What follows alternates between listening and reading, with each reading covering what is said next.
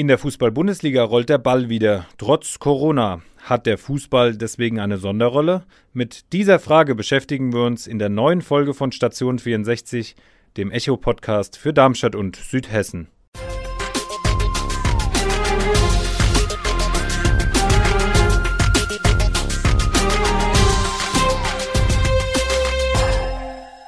Gude aus der Echo-Redaktion. Ja, heute dreht sich wirklich alles um den Fußball. Später im Gespräch haben wir dann nochmal eine echte Lilienlegende, den Held aus Bielefeld, zu Gast. Jetzt freue ich mich aber erstmal auf das Gespräch mit meinem neuen Volo-Kollegen Maximilian Brock. Zum ersten Mal heute als Volo in der Echo-Redaktion. Und mein Name ist Erik Hartmann. Ja, gute Erik, grüß dich. Ähm, ja, tatsächlich, das erste Mal bin ich heute hier in der Redaktion in der Berliner Allee. Vorher habe ich im Homeoffice gearbeitet und es ist jetzt, muss ich sagen, ganz schön komisch hier zu sein. Die äh, Schreibtische sind alle verwaist, die Gänge menschenleer. Ja, und genauso menschenleer war es am Wochenende auch in den Stadien. Die Fußball-Bundesliga ist ja wieder gestartet, ähm, nach über zwei Monaten Pause. Ja, Erik, wie hast du das so gesehen? Ja, es hatte irgendwie schon so ein bisschen Testspielatmosphäre, was wir da im Fernsehen so gesehen haben. Äh, sah ein bisschen so aus, als würden sich 22 Mann im Herrengarten treffen und da locker den Ball laufen lassen. Äh, die Lilien haben es dann auch gleich mal zu locker angehen lassen, oder? Ja, das äh, kannst du wohl sagen. Das war nicht so doll. 0 zu 2 am Ende in Karlsruhe.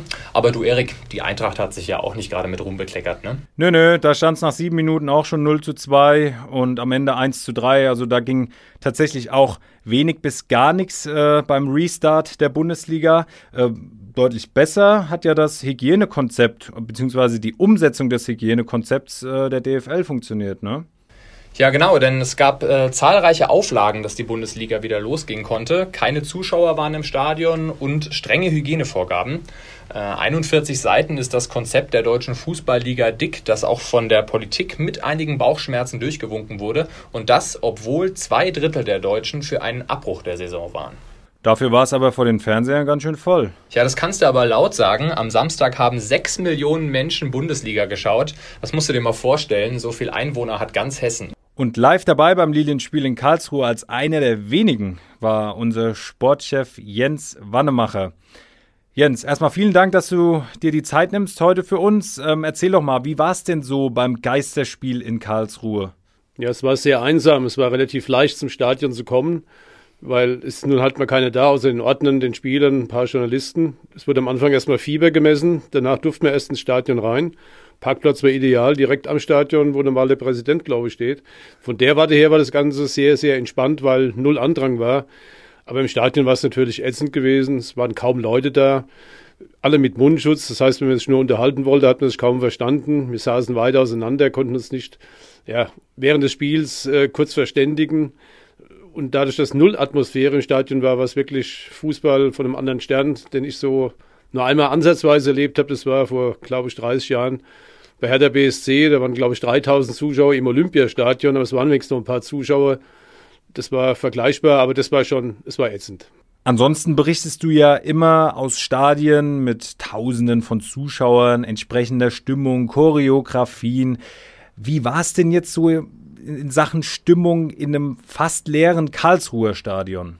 Also auf der Tribüne, wo ich jetzt saß, waren, ich glaube, 20 Leute insgesamt auf dem Riesending. Ist also atmosphärisch gleich null. Man hört dafür jedes Wort vom, vom Platz. Es ist unheimlich laut. Das kann man sich gar nicht vorstellen. Es kommt, glaube ich, im Fernsehen nicht so rüber, wie laut es auf dem Platz zugeht. Die schreien quasi von der ersten bis zur letzten Minute. Verstehen tut man zwar nichts, aber ist eine ganz, ganz andere Atmosphäre. Ist natürlich ein riesen Widerhall. Ist ja kein Dorfsportplatz, sondern ist halt ein echtes Stadion. Und von daher ist es extrem laut, aber man kann sich unheimlich schwer konzentrieren, weil man, man hat keine Stimmung, die sich verändert, weil die Fans mal lauter oder leiser sind. Also man muss wirklich konzentrieren, überhaupt noch auf den Platz zu gucken, wenn das Spiel so dahin plätschert, wie es am Samstag passiert ist. Vielen Dank, Jens, dass du dir die Zeit genommen hast. Und wer mehr über seinen Arbeitstag in Karlsruhe und über die aktuelle Situation der Lilien erfahren möchte, kann das gerne tun und zwar unter www.echo-online.de. Da gibt es alle Infos zu Darmstadt 98. Und Maxi, ja, man muss schon sagen, also es ist schon krass, ne, was da alles in Bewegung gesetzt wurde und auch umgesetzt werden muss, damit der Ball wieder rollen kann. Ja, das stimmt. Man muss aber auch bedenken, wäre die Saison abgebrochen worden, wie beispielsweise in Frankreich oder in den Niederlanden, dann wären der Bundesliga-Verein 750 Millionen Euro allein an Fernsehgeldern durch die Lappen gegangen. Ja, und wenn du dann noch die Eintrittsgelder dazu zählst, hätten wir uns bestimmt im Milliardenbereich bewegt. Ohne das Geld, und das ist einfach klar, wäre es vielen Vereinen an die Existenz gegangen. Ja, wie man merkt, die Bundesliga ist ein wichtiger Wirtschaftsfaktor. 56.000 Arbeitsplätze hängen da dran. Zum Vergleich, so viele Mitarbeiter hat Merck insgesamt, die ihren Sitz ja in Darmstadt haben. Ja, stell dir mal vor, jetzt wäre die Bundesliga-Saison einfach abgebrochen worden. Ja, das wäre schon ein schwerer Schlag für alle Vereine. Aber ich kann auch alle, auf der anderen Seite alle Kritiker verstehen. Und ich bin wirklich gespannt, wie die DFL die Saison zu Ende bringen will, wenn, ja, wenn sich weitere Spieler infizieren und die Gesundheitsämter, die da aktuell das Sagen haben, die Teams dann in Quarantäne schicken. Die Deutsche Fußballliga hat sich zwar schon geeinigt, die Saison notfalls im Juli auch zu Ende zu spielen, aber ob das alles umsetzbar ist, das ist fraglich ja noch gar keine Gedanken über die nächsten Spiele müssen sich die ungefähr 250 Fußball-Amateurvereine in Darmstadt und Südhessen machen. Denn da gab es jetzt die Tage eine brisante Entwicklung. Im Gegensatz zur Bundesliga soll die Saison bei den Amateuren nämlich abgebrochen werden.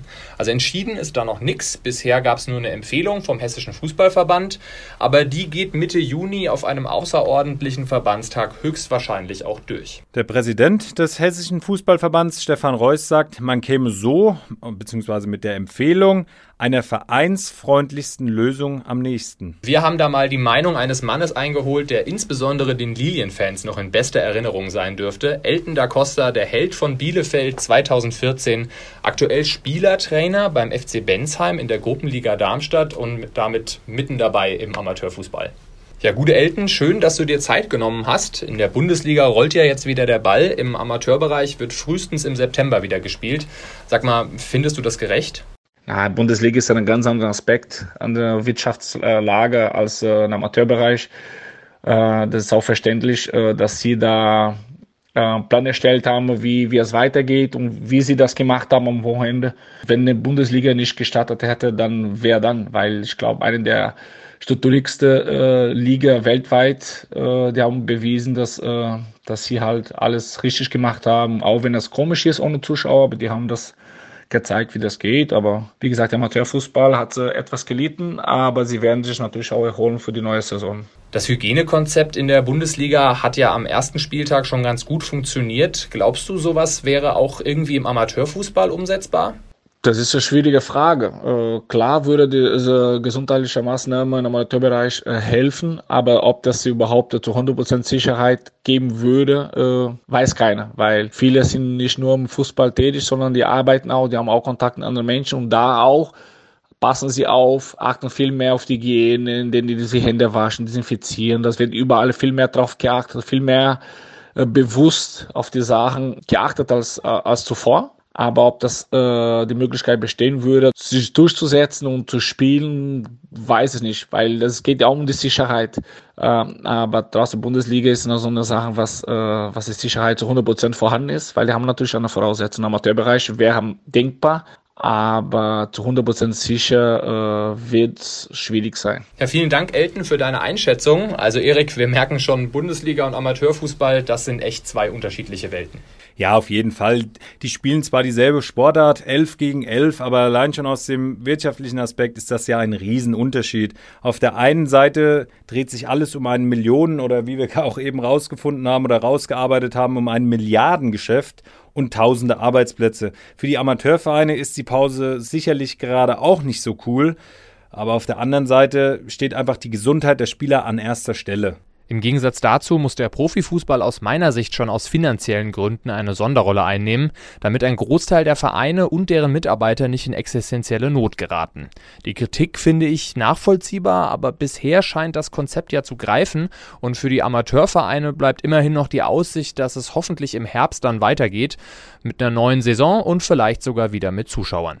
Apropos Zuschauer, Erik, Fußball ist ja gewissermaßen ein echtes Kulturgut. Und jetzt nächste Woche am 29. Mai, also pünktlich zu Pfingsten, ein echtes Highlight für mich, macht das Staatstheater Darmstadt wieder auf. Zwar müssen viele Plätze noch leer bleiben, nur 100 Leute dürfen laut Corona-Verordnung des Landes ins große Haus, aber ich bin mir sicher, da freuen sich schon viele drauf. Ja, und das ist ja dann auch ein kleiner Schritt in Richtung Normalität. So, das war's dann auch heute wieder für die Station 64. Maximilian Brock und Erik Hartmann danken euch recht herzlich fürs Zuhören. Die nächste Folge gibt es dann in zwei Wochen. Ja, und wenn ihr noch Anmerkungen, Kritik oder Verbesserungsvorschläge an uns habt, dann meldet euch gerne unter eol-kontakt.vrm.de. Schreibt uns gerne eine Mail, wir freuen uns über alle Rückmeldungen. Also, macht's gut, bis dann. Angebot der VRM.